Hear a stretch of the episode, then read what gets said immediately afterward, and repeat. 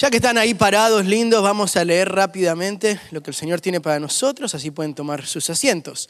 Libro de 2 de Corintios capítulo 13, versículo 11 al 14, vamos a leer.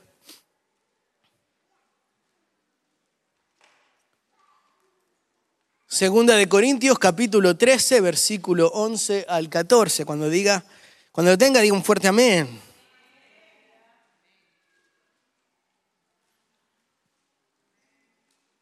Lo leemos. Dice, en fin, hermanos, alégrense, busquen su restauración, hagan caso de mi exhortación, sean de un mismo sentir, vivan en paz y el Dios de amor y de paz estará con ustedes. Salúdense unos a otros con un beso santo. Todos los santos les mandan saludos. Y termina, que la gracia del Señor Jesucristo, el amor de Dios y la comunión del Espíritu Santo sea con todos ustedes. Cierra tus ojos ahí donde estás. Espíritu Santo, gracias porque te has estado moviendo durante todo este servicio.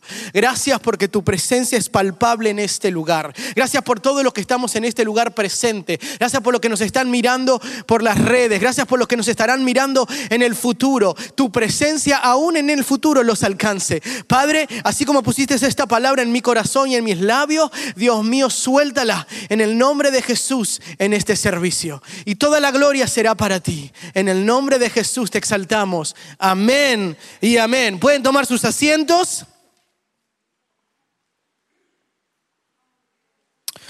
Pueden abrocharse los cinturones. Porque Dios, ¿qué quiere hacer? Nos quiere hablar. Mientras yo leía este capítulo entero, me encantaba que una de las cosas que más me llamaron la atención era este saludo finales o la despedida de la carta. ¿Se acuerda que usualmente uno cuando escribe una carta, bueno, no sé cada cuánto se escribe una carta hoy en día, ¿no? O sea, ya el tiempo de las cartas se está agotando, ya nadie manda nada por paloma tampoco, ¿no? Ahora es por correo, por texto, cada vez mucho más rápido. Pero esto era en el saludo final. Y me encanta, en, en fin, hermanos, después de todo lo que le dije, le da ese último consejo. Ese consejo paulino, ese consejo de Pablo hacia la iglesia. Y yo quería, quería romper parte por parte e, este, este saludo porque me encantó. Y siento que Dios nos puede hablar. Amén. Dice, en fin, hermanos, alégrense. Y me encantó esa parte y ahí me detuve. ¿Por qué Pablo le dice alégrense? Porque es demasiado importante que vivamos una vida alegre. ¿Cuántos están alegres en esta mañana? Realmente alegres. ¿Sabe que es, es importante que Él lo haya enfocado? Porque en la vida cotidiana, enfocado en todo lo que sucede a nuestro alrededor, podemos perder nuestra alegría. ¿Sabe qué? Dice, alégrense. Y es casi un mandato. Imagínense, ponete contento. Como cuando le digo a, mi hija Luna que deje de llorar. No deja de llorar porque le digo que deje de llorar. Y a veces lo vemos así. Ah, claro, es fácil escuchar y decir, alégrense. Usted no sabe por lo que yo estoy pasando. Claro, usted tiene, está ahí arriba, pero yo, no, es muy, muy complicado alegrarse. Por eso vemos cristianos a lo largo de nuestra vida que, que parecen... ¿Cuánto han visto el burro ese que está en Winnie the Pooh? ¿Cómo es que se llama? Igor, exactamente. Y así están los cristianos. Como que la cola se le está a punto de salir, todo triste, malhumorado.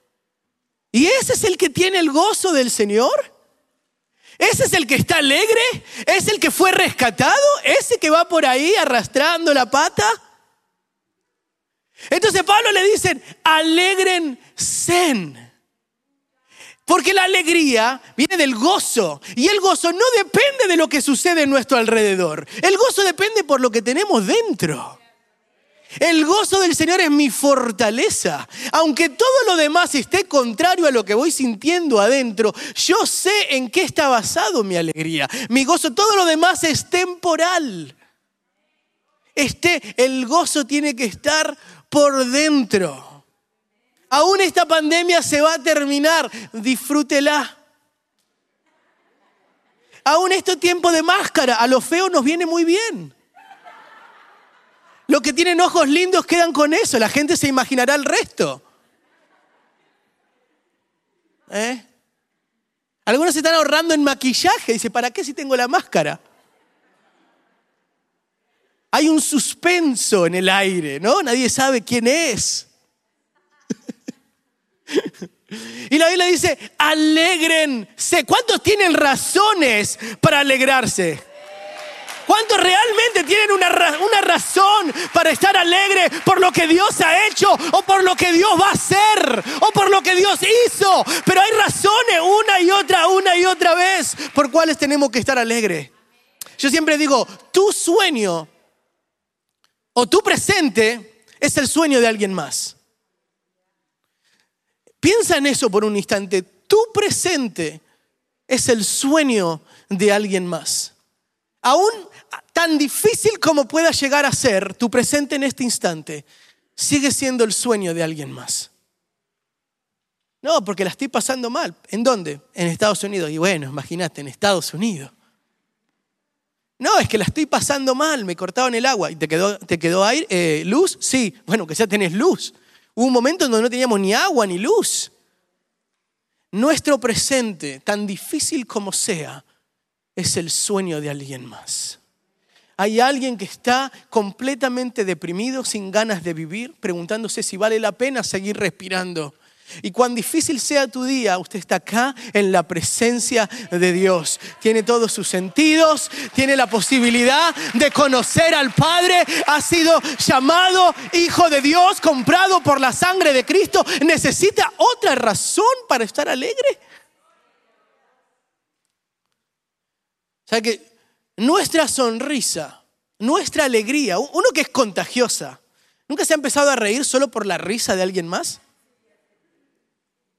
Mi hermosa hermana, que, fue la que estuvo cantando acá dirigiendo la alabanza, eh, me encanta porque cuando ella tiene un chiste que me quiere contar, ella empieza el chiste. Pero los siguientes 20 minutos es ella riéndose del chiste que ella me quiere contar. Entonces yo estoy diciendo, pero bueno, entonces me empiezo a reír y no, no tengo idea del chiste. Y después me cuenta el chiste y es malísimo. Pero me reí media hora porque ella está intentando contarme y empieza las primeras dos palabras y se empieza a reír porque se acuerda y después yo la molesto porque no sabe contar chiste y, y es un matadero de risa, pero es nada, porque es contagiosa la alegría tu alegría, tu gozo por dentro puede más que mil sermones. Voy a repetir eso. Tu alegría predica más que mil sermones. Entonces cuando van dicen, alégrate, viene una carga de situaciones impresionante, porque tu alegría, la gente se pregunta, ¿por qué está todo el tiempo alegre? Porque va, hay algo más grande dentro mío que lo que está sucediendo afuera. Yo sé, yo conozco tu finanza, no hay razón por la que estés tan, pero tan tranquilo. Yo, tu suegra se te quedó un año en la casa, ¿por qué seguís sonriendo? Se te quedó estancada durante la pandemia, no, no tenés razones para sonreír pero el gozo viene por dentro. ¿Ah? Porque como dije, todo acaba, después se van y viene nuevamente la alegría. Todo tiene un principio, tiene un fin, menos ese gozo que fluye y fluye y fluye y fluye en nuestro interior. Y Pablo empieza en e-, ese consejo paulino al final, alégrense. Piensen en las razones que tienen, que tenemos por. Imagínense una persona que está contando esto y le dicen, alégrense, escribiendo una carta desde la cárcel. Escribiendo ahí en lo, en lo más feo de lo feo de lo feo. Él pudiera decir, no sé si vale la pena alegrarse. Alégrense en ustedes por mí. Alégrense en ustedes que pueden. Alégrense en ustedes los libres. Pero sin embargo él entendía que el gozo viene desde adentro, no por la situación de afuera. Y aunque él estaba encerrado en, su exterior, él por dentro era libre. Él podía adorar, él podía alabar, él podía escuchar la voz de Dios y había un gozo que lo mantenía firme. Así que en este momento, Faro de Luz, te digo, alégrate. Dale una sonrisa al que está a tu lado. ¿Eh? Alégrate, alégrate en esta mañana que Dios nos está hablando. ¿Ustedes se imaginan a un Cristo predicando con cara de triste? ¿Con cara de pocos amigos? Jesús caminando como que nadie me toque, nadie me mire. No, él, él, tiene que haber sido una persona tan alegre constantemente que la gente quería acercarse a Él, que la gente quería seguirlo a pesar de los milagros. Dice la Biblia que los niños querían ir a Él. ¿Usted cree que los niños van a querer ir a alguien que intimida? ¿Alguien que parece enojado, que no me toques, yo soy la eminencia? No. Querían estar con Él porque Él radiaba alegría, radiaba gozo. Había algo en Él constantemente que hacía que la gente sea atraída a Él. ¿Cuánta gente quiere pasar tiempo con nosotros por la alegría que nosotros podemos darle? ¿Usted sabe que usted puede ser el oasis de alguien más? Mi vida está, está, está mal, pero necesito ir a la casa del hermano tal. Necesito que venga a ver, porque cuando esa persona viene, esta oscuridad desaparece. La luz que esta persona lleva desaparece. Eh, viene y la trae hacia acá. Y todo lo malo desaparece, porque hay algo dentro de esa persona. Hay una alegría y un gozo que es contagioso. Hay una paz que viene con esta persona. Entonces en esta mañana te digo, alégrate, alégrate. Amén. Seguimos. Y después le dice, en fin hermanos, alégrense, busquen su restauración. Y me encantó eso. Busquen la restauración, busquen su restauración. miren en qué manera pueden mejorar. Traten de ser mejores. Sean completos. Analícense. ¿Cuánto necesitamos mejorar en ciertas áreas de nuestras vidas? Me encanta esa parte. Busquen su restauración. Porque es, busca lo que te falta para que Dios lo complete. Busca en, qué es lo que estás atascado. ¿De dónde seguís atorado? Busca mejorar. Ya estamos en, al, finalizando el trimestre de este año. Tres meses han pasado rapidísimo. No podemos ser las mismas personas que en enero. No podemos haber quedado estancados de la misma manera que en enero. Tenemos que buscar cómo haber mejorado. Tengo que haber ahorrado un dólar más que desde el comienzo.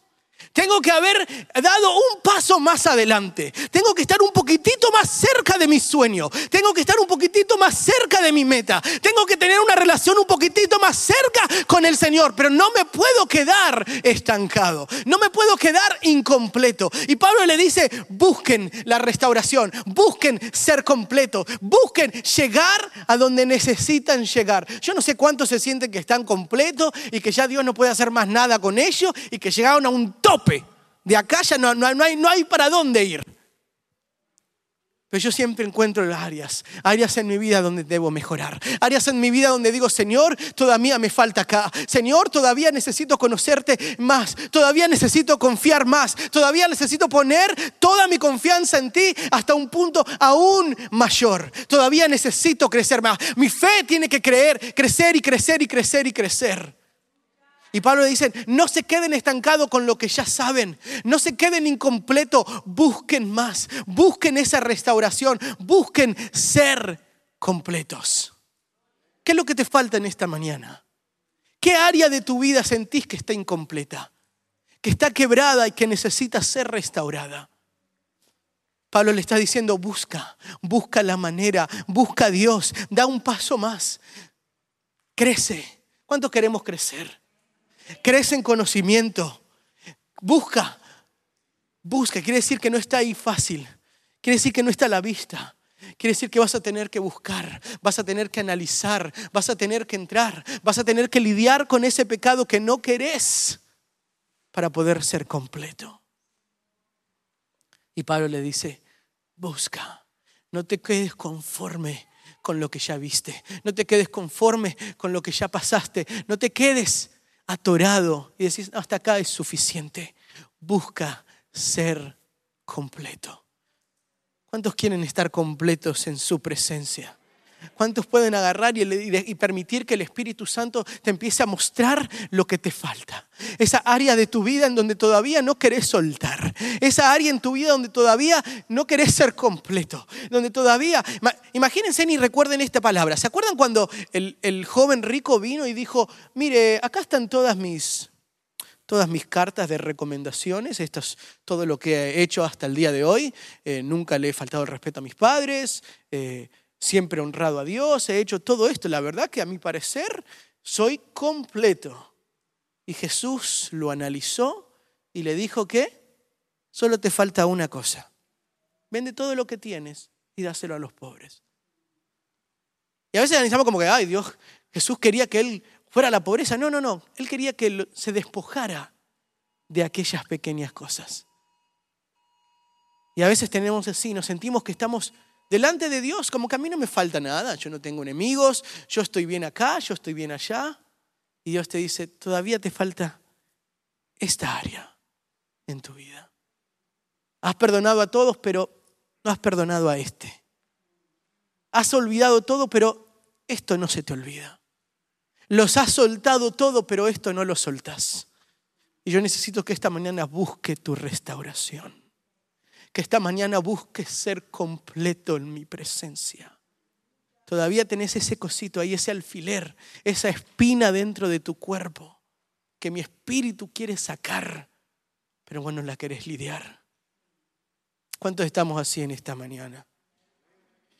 Señor nos dice, trata de ser mejor, ser completo, mejora, rompe con la apatía, rompe con lo que eso que sentís que ah, ya estoy bien, hasta acá estoy bien. El Señor te dice, quiero hacerte por completo. Dice, Señor, mi todo es tuyo. Me encanta lo que sigue.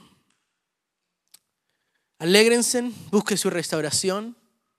Hagan caso de mi exhortación. No se hagan los sordos lo que está diciendo. En Argentina decimos, no se hagan los sotas. No sé qué significa sota, pero no te hagas el tonto, te haces el ciego como que no viste nada. Hagan caso. Escucha lo que Dios te dice y ponlo por obra. Hagan caso. Es muy importante poder venir a la presencia de Dios, poder escuchar, poder alabar, pero no sirve absolutamente de nada si no lo ponemos por obra si no nos lleva a una relación más cercana, si no nos lleva a tener una alegría constante, si no nos lleva a tener una búsqueda sincera, si no nos lleva a estar bien con todos los demás. Hagan caso. Y me encanta eso, porque yo digo, Señor, ¿qué me falta por hacerte caso? Obviamente es una pregunta abierta porque son 100 millones de cosas. Pero cuando escucho tu palabra, realmente digo amén, que quiere decir así sea, sea eso así, sea aplicado. Cuando nosotros decimos, Dios te quiere bendecir, todo el mundo dice, amén, oh, así, así sea. Así sea. Pero cuando decimos, Dios te quiere romper para volverte a hacer, mmm, decía amén vos, decí vos amén porque nos cuesta. Y Pablo le dice, yo sé que te cuesta, por eso te digo, hace caso a la exhortación. ¿Cuántos vinieron esta mañana con una expectativa de lo que Dios pudiera hacer? Mira, a mí me encanta porque cuando vemos los anuncios y vemos que va a venir tal profeta y tal persona y tal predicador. Hay una expectativa. Uy, lo que va a ser esa conferencia y van a venir un montón de personas. Y a mí me pasa porque cuando, bueno, ahora antes de la pandemia, cuando yo iba constantemente a predicar o, en conferencias o a traducir conferencias, había una expectativa de, ay, ¿qué va a pasar en esa iglesia? ¿Qué va a suceder? Y yo digo, Señor, no puede ser que esa expectativa crezca en mí solo cuando voy a otro lado. Tiene que ser lo mismo en mi iglesia. ¿Qué va a hacer Dios en este momento? Pero le ponemos título conferencia y es como que la expectativa crece. ¿Cuántos tuvieron una expectativa de decir, Dios, ¿qué será que me vas a hablar en esta mañana? Dios, ¿en qué área voy a mejorar en esta mañana? Tengo hambre de tu palabra, tengo hambre. Mire, lo peor que puede pasar espiritualmente es que venga la bulimia espiritual, en donde todo lo que comemos lo vomitamos en donde todo lo que el Padre quiere alimentarte, quiere alimentarte, quiere alimentarte, pero viene un espíritu diabólico de bulimia, en donde todo lo que comes espiritualmente lo tiras.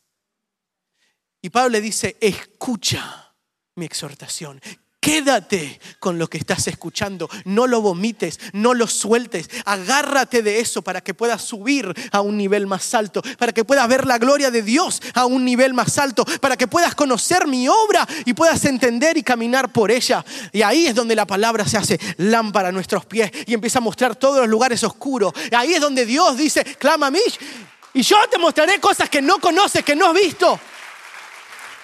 Pero cuando nos quedamos con lo que Dios tiene para nosotros. Cuando no lo damos de vuelta. Muy linda la palabra. ¿De qué predicó? Mm, no sé. Me acuerdo que mencionó al, al burro de Winnie Pooh en un momento. La suegra, siempre menciona a la suegra, así que seguro que eso estaba ahí. Su hija Luna, también seguro que eso estaba ahí. Y de ahí ya no me acuerdo. Y el Señor te dice, escucha, retén, no lo vomites, no lo vomites. Hay gente deseando poder comer lo que tú quieres, puedes comer en esta mañana. No lo no lo des por menos. Agárrate.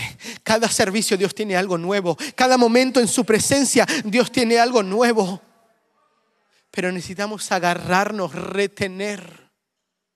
Y Señor, dame un espíritu de retención para poder retener tu palabra, retener lo que tú me estás dando, lo que tú me estás hablando, para que cuando yo pueda salir afuera de lo que tú me diste, yo pueda soltar. Pero si no, no tenemos nada, ¿qué pudiéramos dar? ¿Cuántos están conmigo? Aleluya. No sean solamente oidores de la palabra, sino hacedores. Hagan caso hagamos caso. Cómo nos gusta que nos escuchen, pero cómo nos cuesta escuchar, ¿verdad?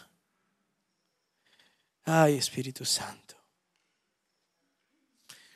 Sean de un mismo sentir.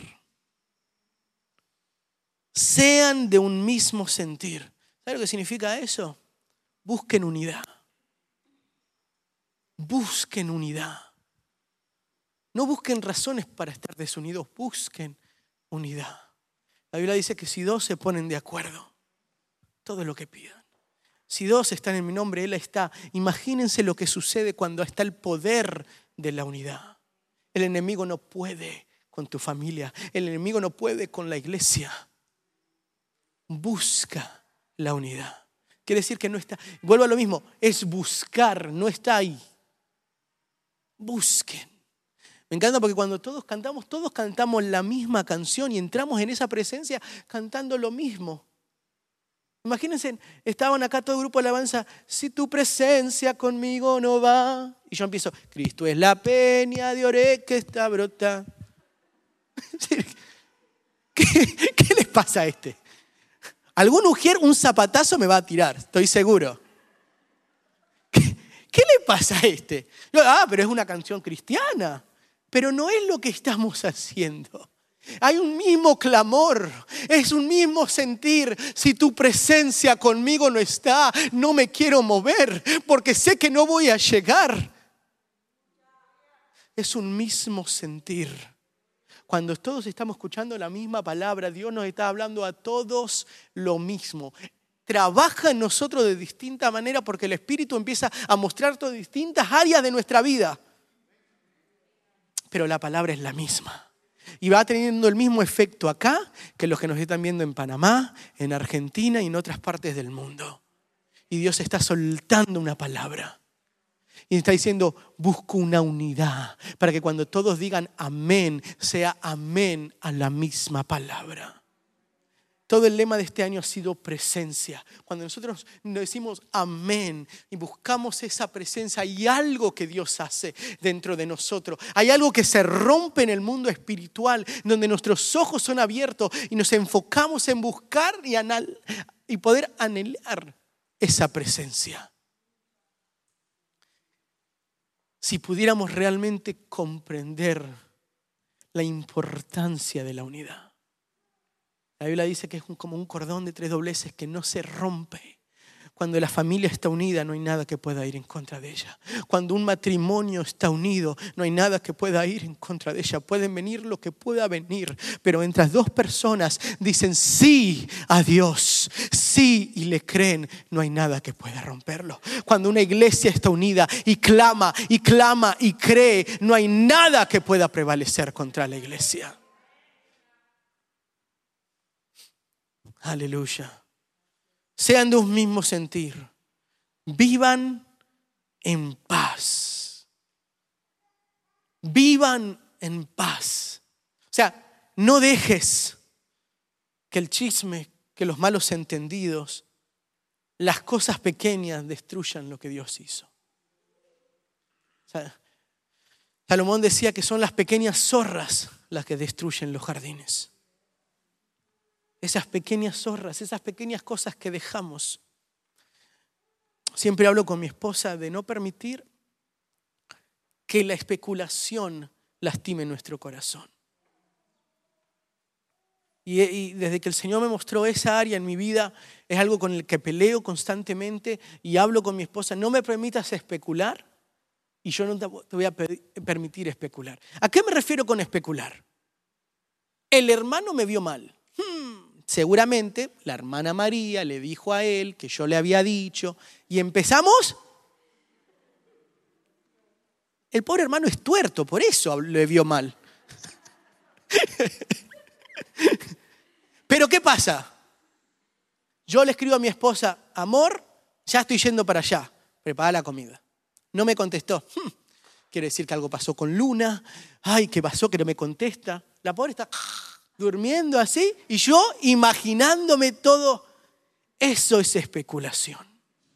Cuando empezamos a maquinar algo completamente erróneo de lo que está sucediendo. Eso no te deja vivir en paz.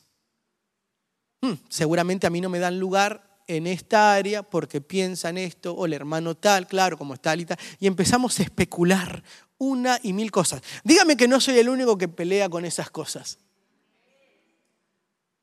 Cada vez que sucede algo, nuestro instinto es especular. No, en el trabajo seguramente esto, claro, como yo soy el único y empezamos. Y el diablo alimenta eso.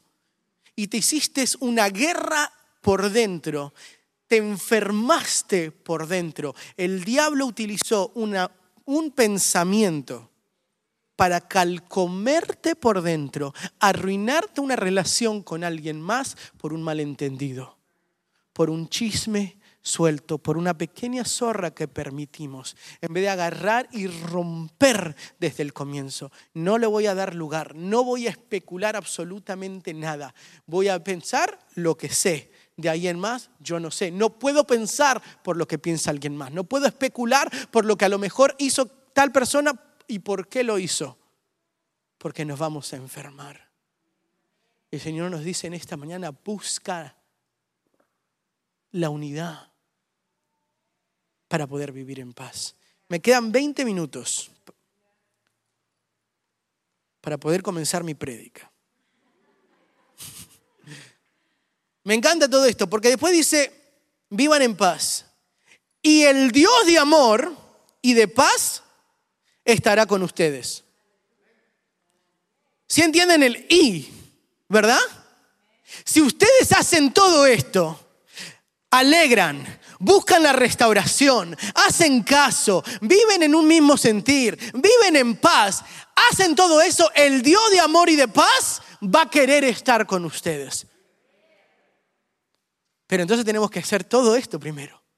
Buscar alegrarnos, buscar la unidad, buscar estar en paz, buscar la restauración para que Dios anhele estar con nosotros.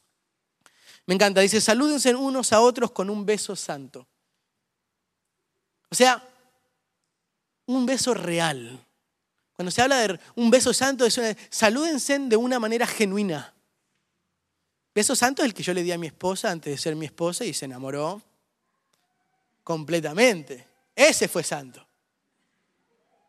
Pero entre nosotros dice un beso santo es un beso puro, un beso genuino. Ahora con máscara es difícil a veces darse el beso. ¿Han saludado a la persona que en vez de darte un beso a vos, le da un beso al aire? Y el beso va por allá. Es como que el beso no te toca, no es un beso, toca acá y va por atrás. Va un beso al cuello, una cosa así. A la nuca, detrás de la oreja. Mi abuela me decía, no, dame un beso a mí. Y me agarraba. Mm. Pero lo que se refiere es cuando se saluden, que sea genuino, que sea de un sentir genuino, que sea real. No dar un beso por dar un beso, cumplir por cumplir, sino que sea genuino. Y después dice, todos los santos les mandan saludos, el resto de la iglesia les manda saludos. Y acá es donde comienza mi prédica en realidad. Yo titulé este mensaje Viviendo en la Trinidad. Porque Pablo termina diciendo así, que la gracia del Señor Jesucristo, el amor de Dios y la comunión del Espíritu Santo sea con todos ustedes. Y me encanta porque hace una separación. Él solamente está despidiéndose, pero hace algo completamente increíble describiendo la característica de la Trinidad. Y dice que la gracia de Jesús, el amor de Dios, el Padre y la comunión del Espíritu Santo sea con todos ustedes. ¿Cuántos quieren vivir en esa Trinidad? Vivir en la gracia de Jesús, poder experimentar el amor del Padre y estar en comunión con el Espíritu Santo. La gracia de Jesús es ese favor inmerecido que nosotros tenemos. Es Jesús decidiendo poner su gracia sobre mi vida. Es la decisión de, de, Jesús limpiarme, perdonarme, al punto que yo ser tan pero tan pecador, Él decidió dar su propia vida por mí para poder pagar una deuda que Él no tenía, pero yo sí. Si eso no es gracia y no podemos entender, nuestra vida no tiene sentido. Que la gracia de Jesucristo esté con nosotros. ¿Cuántos tienen esa gracia? Porque nosotros podemos estar salvos. Decir, yo acepté a Jesús. Yo me acuerdo, yo hice esa oración. Jesús, te acepto como mi único Salvador. Quiero alegría, quiero poder estar en paz, quiero unidad, quiero todas esas cosas. Y, la única manera es aceptándote a ti, Jesús. Pero no aceptamos su gracia. ¿Qué quiere decir con que no aceptamos su gracia? Es que todavía seguimos intentando pagar por lo que Cristo ya pagó. Tienen a Jesús como su Salvador, pero nunca recibieron o aceptaron esa gracia que viene. Todavía vienen cargando el mismo pecado que Jesús le perdonó en el comienzo. Todavía quieren pegarse, golpearse por mi culpa, por mi culpa. En Argentina hay una iglesia católica grandísima llamada Luján. Y la gente hace, creo que en México y en varios lugares se dicen mandas, ¿no? Que si Dios hace esto y van de rodilla intentando cumplir y a veces nosotros estamos así, venimos delante de Dios intentando querer comprar la deuda que ya fue pagada. Y la parábola del deudor se hace realidad en nuestra vida. ¿Se acuerdan la palabra del deudor? Dice la Biblia que había un hombre que le debía millones y millones y millones de dólares a, a esta persona y viene hacia él y le dice, ten misericordia, ten misericordia, dame más tiempo. Y esta persona agarra y decide perdonarle completamente toda la deuda. Millones y millones y millones. Perdonados. Y cuando sale él de ahí, se encuentra con alguien que le debe 120 dólares y le dice, pagame lo que me debes. Y la persona le dice, ten misericordia, ten misericordia. No, no, nada de misericordia. Y lo manda a la cárcel. Cuando escucha a la persona que le perdonó, lo llama y le dice, ¿qué has hecho? ¿Qué has hecho? Te, te perdoné algo imperdonable y no pudiste hacer lo mismo. Recibimos la gracia del Maestro, mas no vivimos en la gracia del Maestro. Oh, Hay alguien que esté conmigo en este lugar. Hay algo que está siendo soltado desde este altar. Cuando la gracia la podemos entender y sumergirnos en ella, todo lo que hacemos, todo donde vamos es por gracia. Me despierto por gracia. Camino por gracia. Respiro por gracia. Como por gracia. Todo, todo, todo es un favor inmerecido. Nada, nada pude haber hecho para poder pagar lo que Él pagó por mí. Nada pero seguimos intentándolo. Y el diablo todavía nos trae, nos trae esos pensamientos y decimos, pero ¿será que el Señor realmente me perdonó? ¿Será que el Señor todavía me perdonó? Todavía no me animo a acercarme porque sigo cargando esto, porque todavía no me puedo olvidar. Y el Señor te dice, ¿hasta cuándo? Yo ya lo pagué. Vive en mi gracia. Entiende mi gracia y vive en ella. Que la gracia del Señor Jesucristo sea contigo. No podemos vivir una vida de martirio recordando el pasado, culpándonos, pegándonos, como si así pudiéramos ganar algo más de Cristo. Ah, Espíritu Santo. La gracia es tan inmensa, ese favor inmerecido. Es la gracia lo que provoca que nosotros podamos tener fe. Y por medio de la fe nosotros podemos aceptar la gracia. Porque necesitamos fe para poder creer lo que Él pagó por mí.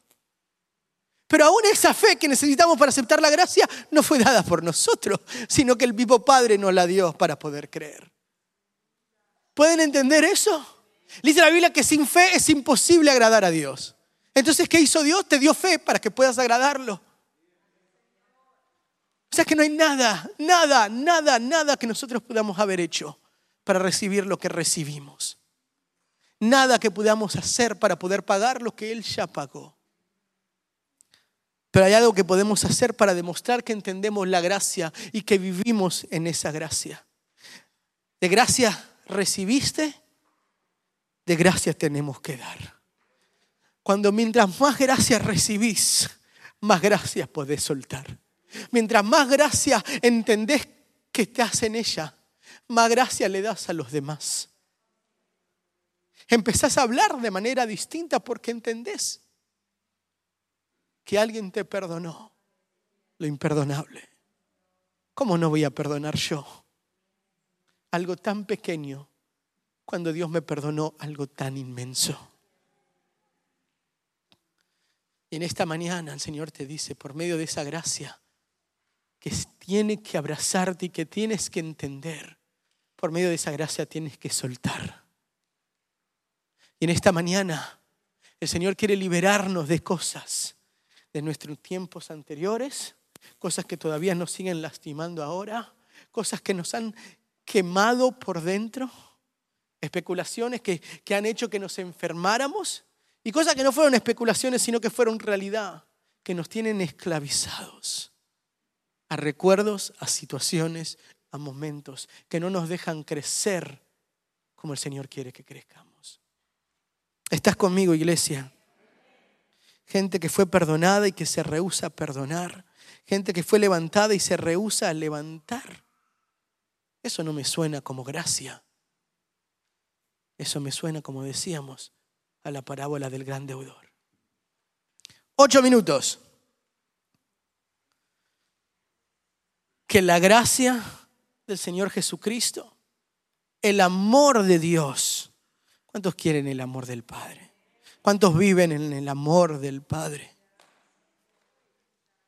Es impresionante poder entender la profundidad de lo que es la Trinidad. Y no me alcanzarían las horas. Solamente este versículo hubiese sido una prédica en sí. Pero el amor del Padre es tan inmenso. Cuando entendemos que Dios es amor, es la característica número uno de Él. Él es amor. Sin el amor del Padre no hubiese soltado a Cristo, no existiría esa gracia. Ese amor que a pesar de que le fallamos, como el hombre en el jardín del Edén, y en vez de ser destituidos completamente de la gloria de Dios, sin ninguna resolución, el amor del Padre fue tan inmenso que desde el, en el momento en que pecamos, ya profetizó la manera de resolverlo. El amor del Padre fue tan grande que desde el momento en que nosotros le fallamos, Él ya sabía que iba a tener que dejar su Hijo para poder volver a recuperar la restitución con Él. ¿Podemos entender el amor del Padre? Podemos vivir en el amor del Padre y saber que Él está en el control de todas las cosas. Mi papá me ama. Mi papá me ama. Como nuevo padre, todo el tiempo hablo de mi nena. Y todo el tiempo empiezo a entender de las cosas que yo hago por ella, las cosas como Dios las puede hacer por mí. Mi esposa se queja porque Luna le gusta dormir, a lo mejor ustedes no tuvieron ese problema, los que son padres, pero a Luna no le gusta dormir tranquila en, en la cama. Ella le gusta dormir como una ardilla arriba de la cabeza de la mamá. Se acomoda y no sé cuántas madres pueden decir, sí, me ha pasado. Se sube arriba acá. Y ella ama y le permite y la deja y la soporta y le intenta acomodar. Y, de repente si se enoja o está dormida y yo la quiero mover o algo, sola me empieza a pegar así toda dormida. Imagínense si yo agarro y reacciono. ¿Qué me pegaba vos, nena? ¡Pum, pum! a mí no me vas a pegar. No. Mi amor. Ay, Lunita, estás dormida, tranquila. Y la Biblia dice, si nosotros, siendo malos padres, siendo malas personas, llena de todo lo malo del pecado, podemos hacer cosas buenas. Imagínese cuánto amor tiene el Padre para contigo. Cuánta paciencia tiene el Padre para contigo. Cuánta misericordia tiene el Padre para contigo. Y vos podés decir y te quejas y decir, el Señor no está conmigo, el Señor se olvidó. El, el Padre te dice, mi amor te abraza, mi amor te cuida, mi amor te protege. No sabes cuántas veces el diablo quería tu cabeza y mi amor lo impidió. Con ala de amor te sujeté, con ala de amor te abracé cuando el diablo quería verte destruido, fue mi amor lo que te cuidó. Cuando el diablo te quería desde el vientre de tu madre destruirte, abortarte, fue mi amor la que permitió que tuvieras vida. ¿Hay un amor más grande que ese? ¿Podemos vivir en el amor del Padre? Vivir en ese amor completamente enamorados. Y cuando uno está enamorado, ese amor tiene que fluir. Cuando vos estás enamorado, todo es mariposa. ¿A cuántos necesitamos volver a ese amor del Padre? Para que nuestra vida cristiana con Él sea de mariposa. Para dejar de ser el burro de Winnie Pooh a poder ser una luz y un estandarte a todos lados. La luz no se puede esconder debajo de la cama, la luz se pone encima. Porque hay alguien, un cristiano que entendió que tiene que ser lleno de la gracia de Cristo y lleno del amor del Padre para poder ser luz en medio de un mundo perdido de identidad y lleno de oscuridad. Oh, con cuánto amor el Padre te amó. Cuando vemos en el Antiguo Testamento la misericordia del Padre hacia Israel, es impresionante. Y vemos cuánto le fallaba Israel y cuánto le hacía infiel. Y todavía el Padre lo quería recoger. Hoy nosotros actuamos igual y su fidelidad no se corta.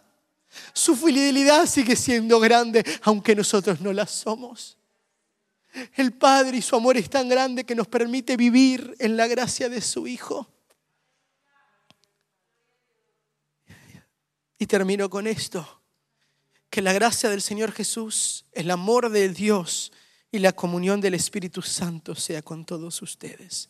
Para poder vivir en la Trinidad tenemos que aprender a vivir en la comunión con el Espíritu Santo. Poder entender que Él es una persona real de sentimientos, una persona que está con nosotros todos los días. En mi prédica anterior, que prediqué con ustedes acerca de la presencia y la gracia, hablamos acerca de la diferencia. Presencia es que Él esté, la gracia es la, eh, gloria, eh, presencia y gloria. Presencia es que Él esté, la gloria es la consecuencia de su presencia. Pero no podemos ignorar tener una relación, una comunión con el Espíritu Santo, solo anhelando la gloria del Espíritu. Es como querer la herencia del Padre, pero no querer al Padre. La Biblia dice, no entristezquéis al Espíritu. Quiere decir que Él tiene sentimientos. El Espíritu anhela tener una comunión con nosotros y para poder vivir en la Trinidad, poder disfrutar de lo que es la Trinidad, la gracia del Hijo, el amor del Padre, tenemos que entender que debemos tener una comunión, una relación con el Espíritu. El Espíritu Santo es la presencia activa de Dios en la vida y acción del cristiano. Es la presencia de Dios activa en nuestras vidas. El Espíritu Santo es, fue y será.